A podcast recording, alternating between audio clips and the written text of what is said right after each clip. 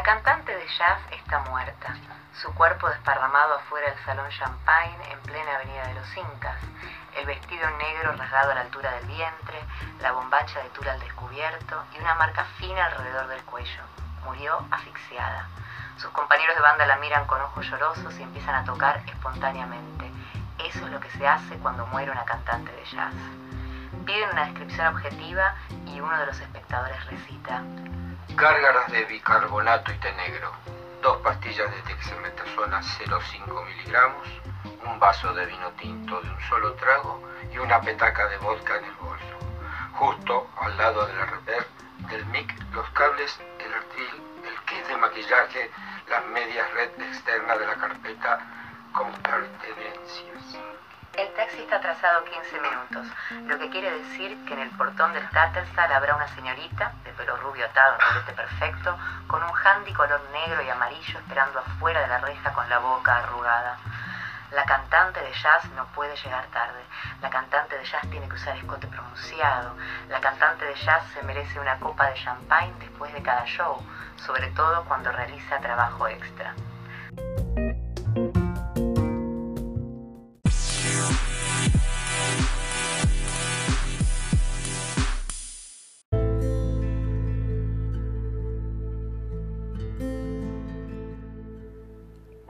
Bienvenidos a la casa. Archivos sonoros de Casa Universitaria del Libro, Universidad Autónoma de Nuevo León.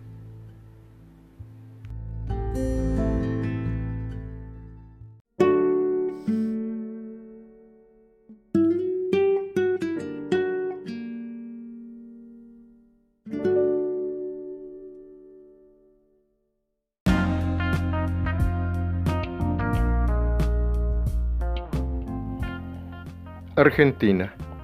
Cantante, pornógrafa, escritora. Se llama Tatiana Goransky. Estuvo en Monterrey, invitada por la Universidad Autónoma de Nuevo León.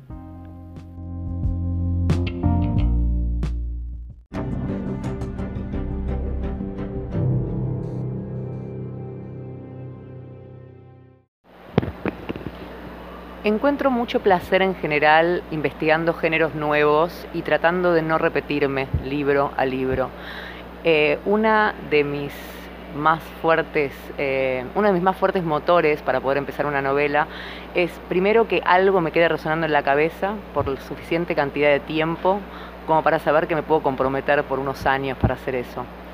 Y por otro lado, cuando decido investigar un género en particular, no soy purista.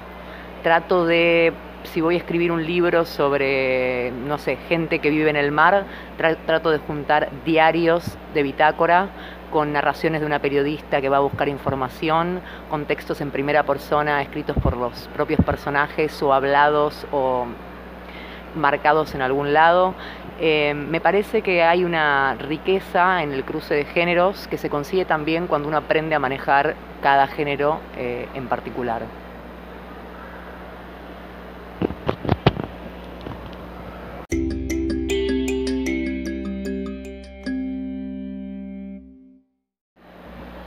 Haber trabajado o haber conseguido mi primer trabajo asalariado haciendo reseñas de películas pornográficas, escribiendo relatos eróticos y reseñas de libros eróticos. Creo que más que nada me ayudó a entender el poder del fragmento bien utilizado, que es algo que se trabaja muchísimo en la pornografía. Por otro lado, el teatro me dio un poco la habilidad de poder poner a mí en particular, a los personajes por encima de todas las cosas, a no empezar a profundizar en un libro sin saber cómo hace un buen actor qué desayuna cada personaje, por decirlo de alguna manera. Y con respecto al cine, me parece que más que nada me dio, me dio un tempo, me dio, me dio, me dio una manera de poder visualizar eh, las historias y los personajes mismos casi desde el principio.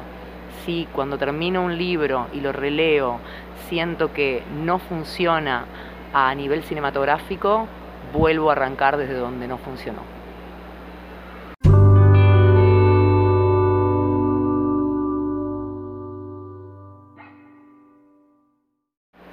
Me parece que ser o dedicarse a la escritura en este momento mm, viene con un extra, un desafío extra, que es poder ponerse unos canceladores de sonido y volver a encontrar el silencio en el que tratábamos de trabajar antes, cuando las redes sociales no invadían eh, nuestro tiempo de escritura.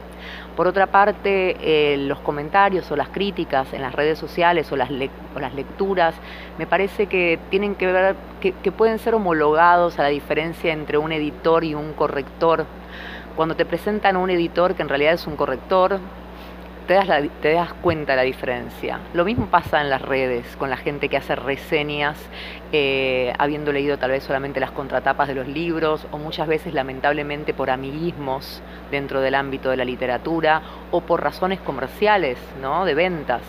Eh, yo vivo en un país donde la literatura está atravesando hace mucho tiempo, como tantas otras cosas, un momento muy crítico, y me parece que, que bueno, que el bombo que se hace en las redes está haciendo un ruido que está pasando por encima de ese silencio que necesitamos porque es primordial para poder, para poder escribir.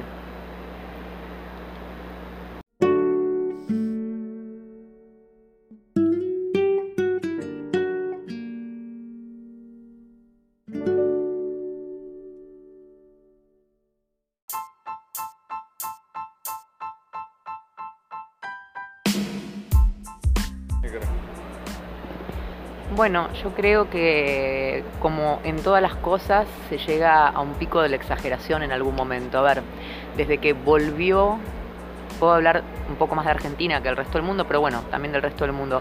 Desde que volvió, entre comillas, el boom de la novela negra hace algunos años y proliferaron de nuevo los festivales, no hablo de los de siempre, hablo de los nuevos. También después lo que empezó a pasar en el último año y medio, una cosa así, es que empezó a, a bajar, empezó a decaer está haciendo el proceso que hace toda cosa que es explosiva. Eh, hace 100 años, por decir algo, el género, la novela negra, la novela de género, se vendía en el kiosco y la consumía todo tipo de gente. Ahora lo que yo a lo que a mí me gustaría que pase es que vuelva a pasar eso pero con todos los colores de los géneros no con todos los géneros. Que vuelva la novela romántica al kiosco que vuelva la novela negra al kiosco no solo a pequeños festivales donde puede acceder poca gente.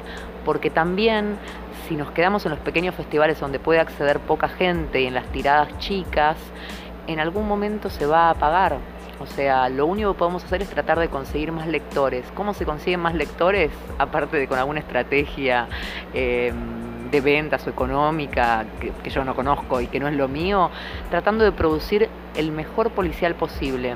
¿Cuál es el riesgo enorme? El riesgo enorme es que desde que empezó a, a ponerse de nuevo de moda, entre comillas, de vuelta el policial, la gente empezó a pensar que podía escribir un policial si simplemente agarraba dos o tres cosas y la mezclaba en un bowl. Hola, agarro trata de blancas, agarro drogas y agarro un señor golpeador y puedo escribir un policial. Y eso está pasando mucho, lamentablemente. Hay muchas personas que están armando con tres, cuatro temas algo que piensan que puede ser un policial y eso está haciendo que se pierda un poquito la calidad. ¿Qué me parece que hay que hacer? Nada, tratar de publicar en editoriales que sean selectivas en ese sentido y tratar de seguir apostando por, por eh, la excelencia dentro del género. ¿Qué quiero decir con esto? Es feo que el género sea pensado como algo menor. ¿Por qué vamos a pensar que el policial tiene que ser algo menor porque es de género? Así que yo apuesto al policial como, como la literatura toda. Por eso trato de no, no, poner, no encasillarme en un color.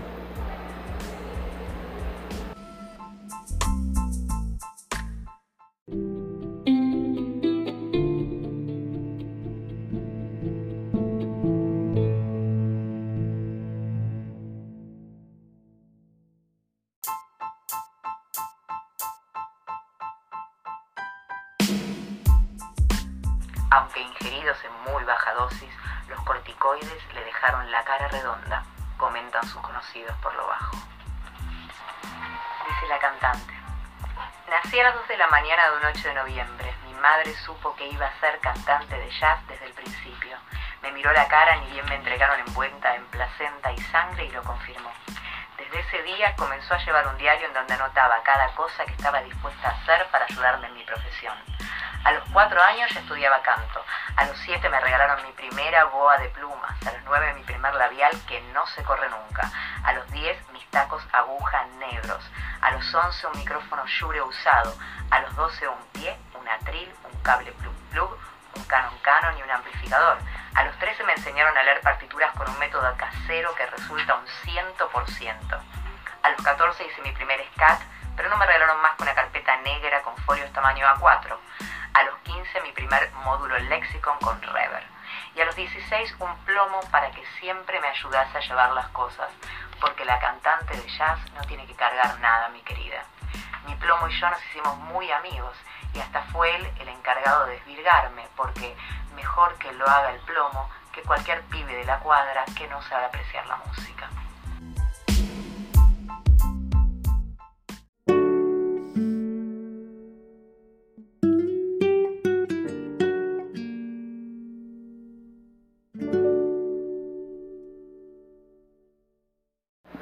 Bueno, puedo hablar solamente por mí.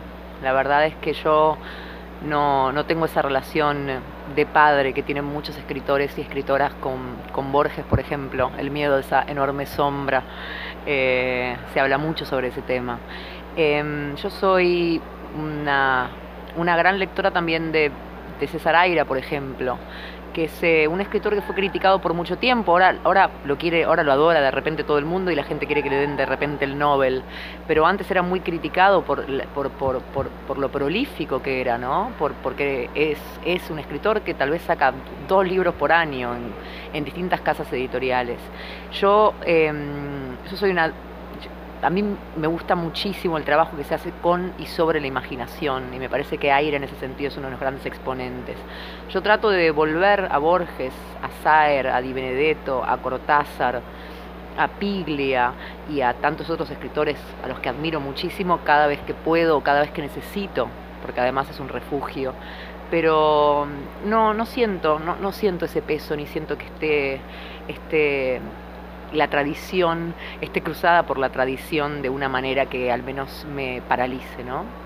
A mí me parece que a mí me gustan, y justo nombraste a estos autores, a mí me gustan en general, incluso ahora, en los, en los escritores contemporáneos y las escritoras, no la gente que hace carrera, sino los escritores y las escritoras que hacen obra que un día van a mirar para atrás y van a haber construido una obra, que no están apurados, que no quieren un bestseller hoy, que ojalá lo tengan y ojalá todos podamos vivir de la literatura. A mí me gustaría mucho poder vivir de la literatura, pero en Argentina esa frase es casi una mala palabra.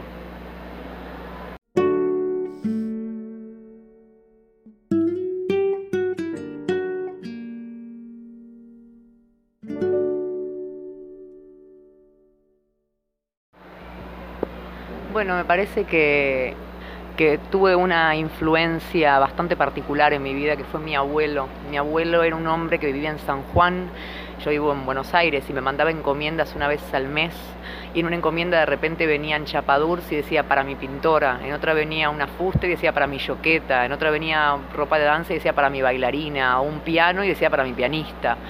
Y me parece que fue la, fue la, única persona, una de las únicas personas que entendió que yo desde chica siempre creí que esa frase del que mucho abarca, poco aprieta, era una frase que hacía mucho daño, porque no hay nadie que te garantice que por hacer una sola cosa la vas a hacer bien, pero sobre todas las cosas no hay nadie que te garantice que por hacer una sola cosa vas a ser feliz. Y en, en la búsqueda de eso, en la búsqueda de felicidad, del día a día, de, la, de una buena cotidianidad, yo siempre trato de ir hacia los lugares que me dan placer, con trabajo, siempre con trabajo, por eso digo siempre que no, no, creo ni en la inspiración ni en las musas, pero no me da miedo ganarme el derecho de piso, entonces puedo empezar una y otra cosa y dar vuelta a esa frase y decir, el que poco abarca, mucho ahorca.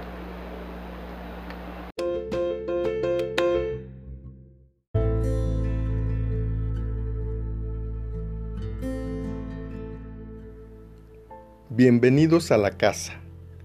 Archivos sonoros de Casa Universitaria del Libro, Universidad Autónoma de Nuevo León.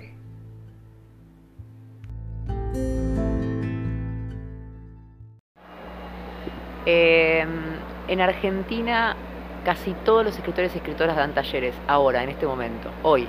Hoy te conectas a internet y le preguntas a cualquier escritora o escritor y tiene un grupo de taller armado. No importa si están escribiendo hace seis meses o 25 años.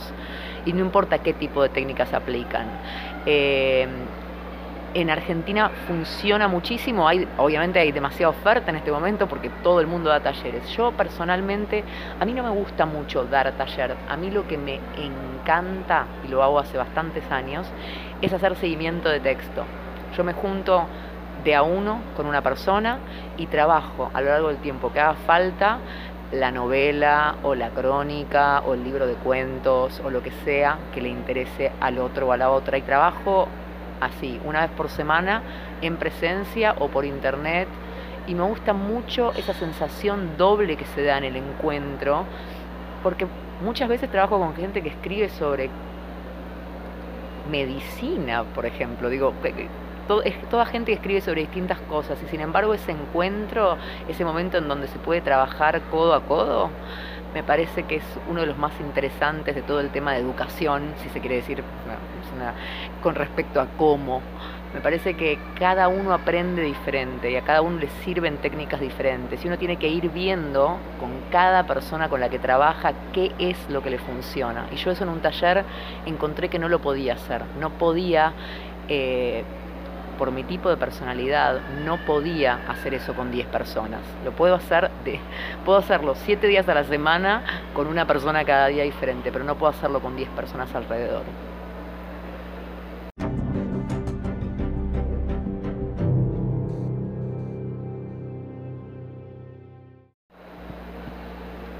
Bueno, yo creo que primero fue darme cuenta que eso me iba a ayudar muchísimo con horas pistas de escritura, que en realidad me parece que fue el momento en el que pude eh, enamorarme del trabajo, no porque fuera pornografía en sí misma, sino porque me di cuenta que tener que entregar tres textos por semana me, me, me iba haciendo más fácil el camino del oficio.